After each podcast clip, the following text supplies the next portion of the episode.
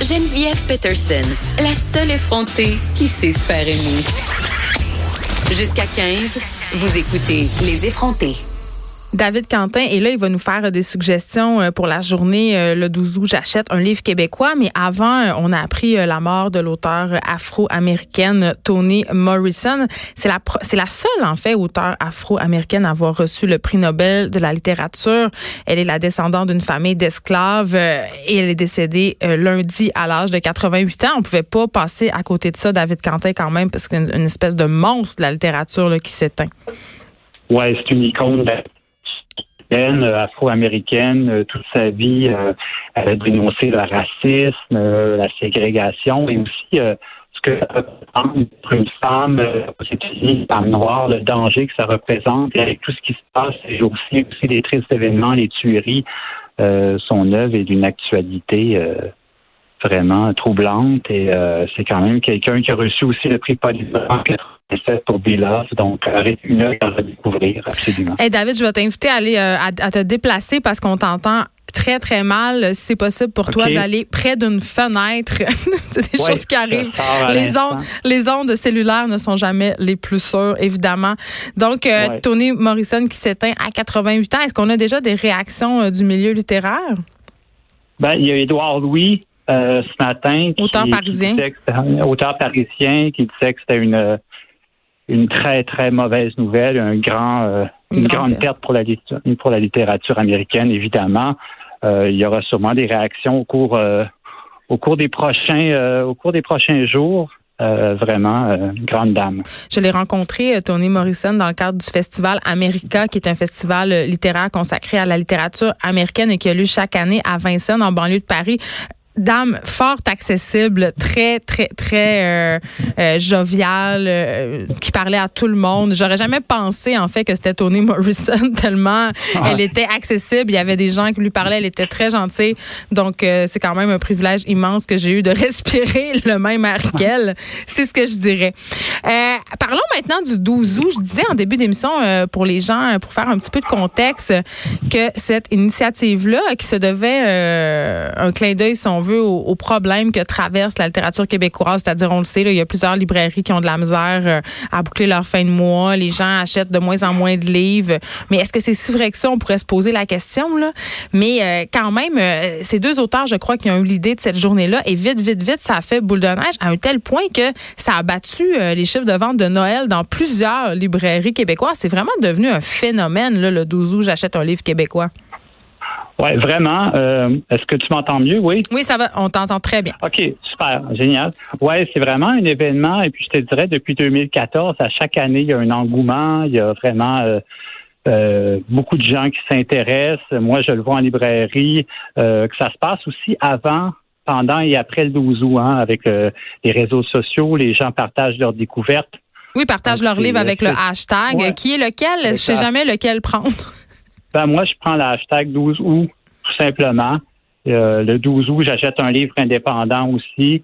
Euh, donc dans une librairie indépendante. Donc moi, je fais le 12 août tout simplement. Euh, j'encourage les gens d'aller voir euh, leur libraire et leur demander des conseils. D'ailleurs, j'ai des suggestions aujourd'hui pour toi. Mais avant que tu nous fasses cette, ces suggestions, parce qu'il y en aura plusieurs, tu as dit quelque chose que je trouve important. C'est une journée pour encourager les librairies indépendantes. je pense que les gens parfois ont de la misère un peu à comprendre pourquoi c'est important d'encourager des librairies indépendantes. Bien sûr, euh, c'est correct aussi d'aller chez Renaud Bré, chez Archambault. Euh, ces, magasins-là existent, puis je ne dis pas de pas y aller. Mais quand même, euh, quand on va dans une librairie indépendante, c'est quoi la différence qu'on fait, David Quentin? Ben, on rencontre une part des libraires qui sont souvent passionnés, des gens qui connaissent bien les nouveautés, mais aussi le fond. Donc, des œuvres qui sont récentes, des œuvres importantes et qui sont capables de nous conseiller toutes sortes de livres, euh, autant euh, des best-sellers que de la littérature un peu plus pointue, du théâtre, de la poésie, de l'essai, c'est du roman jeunesse. Donc, c'est vraiment, euh, on a une expertise et on a souvent des bons conseils. On encourage souvent euh, commerce de quartier, donc ça encourage à acheter local. Et euh, on a un meilleur service souvent. Évidemment, ce sont des libraires. C'est ça, ce sont des libraires, ce ne sont pas des caissiers. Donc je trouvais je trouvais ça important de le souligner, c'est quand même un préjugé qui circule abondamment. Mais là, venons-en au fait là, à ce qui nous intéresse. on veut savoir euh, qu'est-ce qu'on met dans notre petit panier comme on dit dans passe-partout euh, pour le 12 août. Ouais, ben moi, en fait, euh, de 12 août, ça me permet aussi de faire une espèce de récapitulation, quelles ont été les lectures marquantes depuis le, le début de l'année. Euh, je commence par un livre, probablement le livre le plus émouvant que j'ai lu à date cette année. C'est un livre qui s'appelle Le drap blanc de Céline Hugbart. C'est publié au Cartanier. Alors, Céline Hugbart, c'est une, une Montréalaise d'origine française. Et euh, ce livre-là est né comme un projet d'artiste. son père, elle n'a pas eu le temps de se rendre au chevet de son père en France. Euh, il est décédé un peu subitement. Et euh, ce livre-là, c'est une exploration de justement cette perte-là. Euh, des êtres chers qu'on n'arrive jamais tout à fait à connaître et qui sont pour nous très importants. Donc, euh, c'est un livre qui est à la fois un récit de soi, c'est fait sous forme d'enquête parce qu'elle a posé beaucoup de questions à des gens autour d'elle, sa famille, euh, ses amis, pour connaître qui était cet homme-là, un homme silencieux, un homme angoissé. C'est comme un livre documentaire, finalement? Si on? Oui, la, forme est très originale parce que il y a des souvenirs, euh, il y a des questionnaires qu'elle pose à des personnes autour d'elle. Euh, c'est vraiment une expérience de lecture qui est déstabilisante et qui est forte. Et euh, l'écriture aussi, il y a une écriture, on sent qu'il y a une plume chez elle. elle a fait un travail remarquable d'autocritique aussi. Donc parce que c'est des sujets qui sont hyper délicats. Hein, puis c'est pas toujours facile de raconter. Hein, euh, cette part-là, c'est des souvenirs très très personnels, très intimes. Mais pour moi, la littérature, c'est un espace aussi de réflexion euh, et de repli sur soi. Elle le fait magnifiquement. C'est un livre courageux que j'encourage à lire. Donc, euh, vraiment, Le drap blanc de Céline Hugbard, c'est une grande lecture cette année. C'est un incontournable pour moi. Mais je l'ai pas lu, tu vois. Je pense que ça sera ça, moi, mon douzou. Oui, je te le recommande. Je pense que tu vas aimer. OK. Ensuite? Ensuite, on passe d'autres choses complètement. C'est un recueil de nouvelles. C'est euh, Dormir sans tête de David Clairson. C'est publié chez Heliotrope. Alors pour moi, David Clairson, c'est un des secrets les mieux gardés de la littérature québécoise. Euh, C'était fait remarquer il y a quelques années avec un premier roman qui s'appelait Frères, qui avait remporté le prix de la relève Archambault. Là, ici, on est dans un univers qui ressemble à ses premiers livres. Donc, univers qui n'est pas de la science-fiction, je dirais, qui est plus près du surnaturel, de l'étrange. Hein? C'est une série de courtes nouvelles.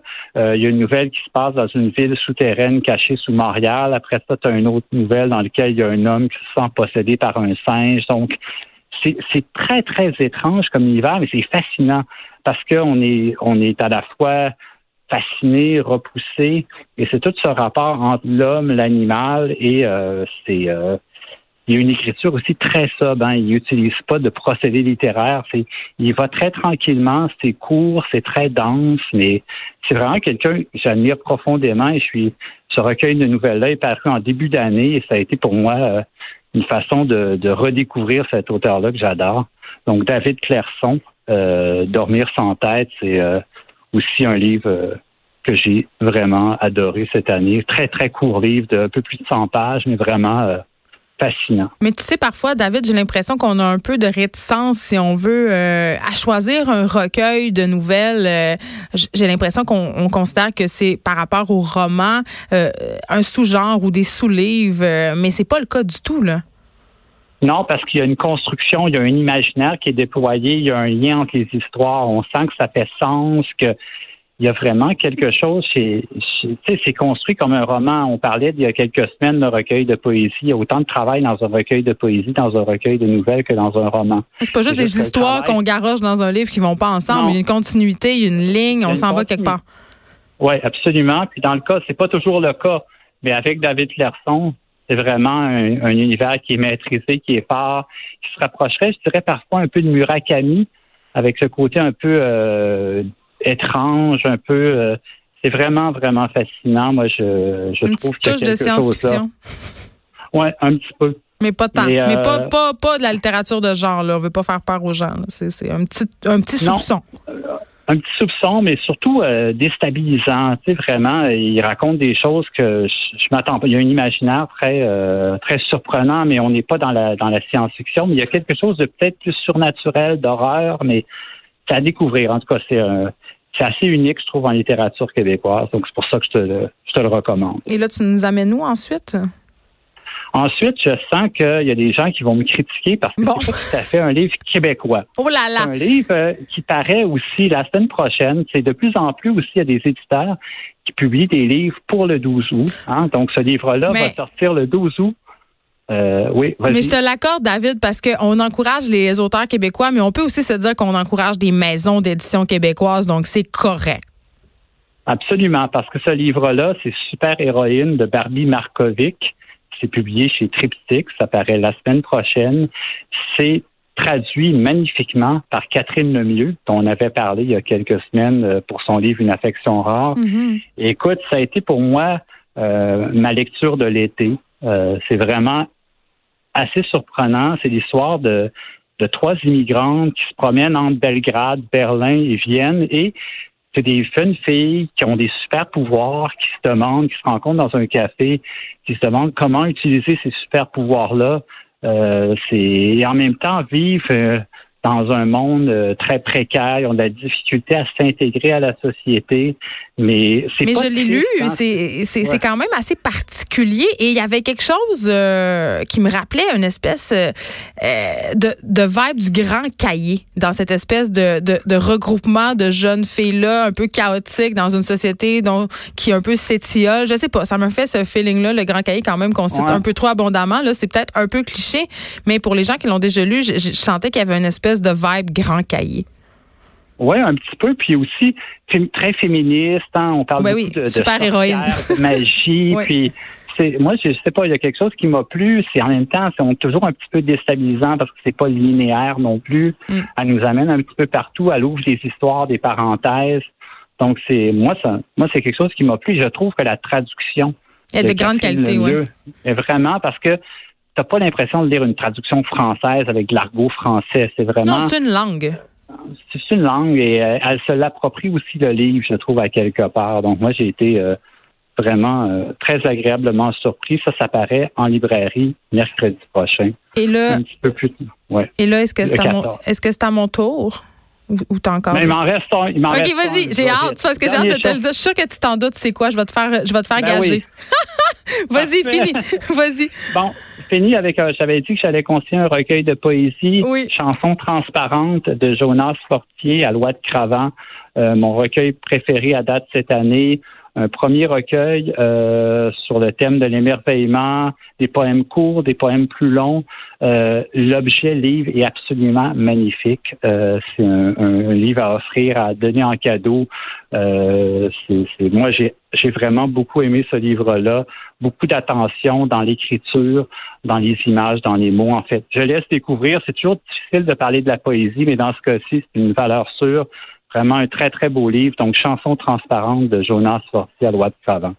Et là, évidemment, euh, David Quentin, euh, tu es peut-être le libraire euh, de la province de Québec qui me connaît le mieux. Donc, j'imagine que tu te doutes fort bien parce que je disais aux, aux auditeurs en début d'émission que j'allais leur donner mon coup de cœur de l'année. Évidemment, je lis énormément de livres, mais j'en lis aussi beaucoup énormément pour le travail. Donc, quand je me saisis de romans, c'est assez difficile, puis c'est pas long avant que je décroche parce que justement, je lis tellement pour le travail que quand je lis un roman, je veux lire pour moi, je veux passer un bon moment. Et là, tu doutes bien euh, que ce livre-là, c'est la trajectoire des confettis euh, de Marie-Ève. Tu vois, c'est toi qui me l'as fait découvrir, ce livre-là. Tu en avais parlé, on en a parlé ensemble à l'émission, je crois, dans l'une de tes premières chroniques, si je me trompe pas.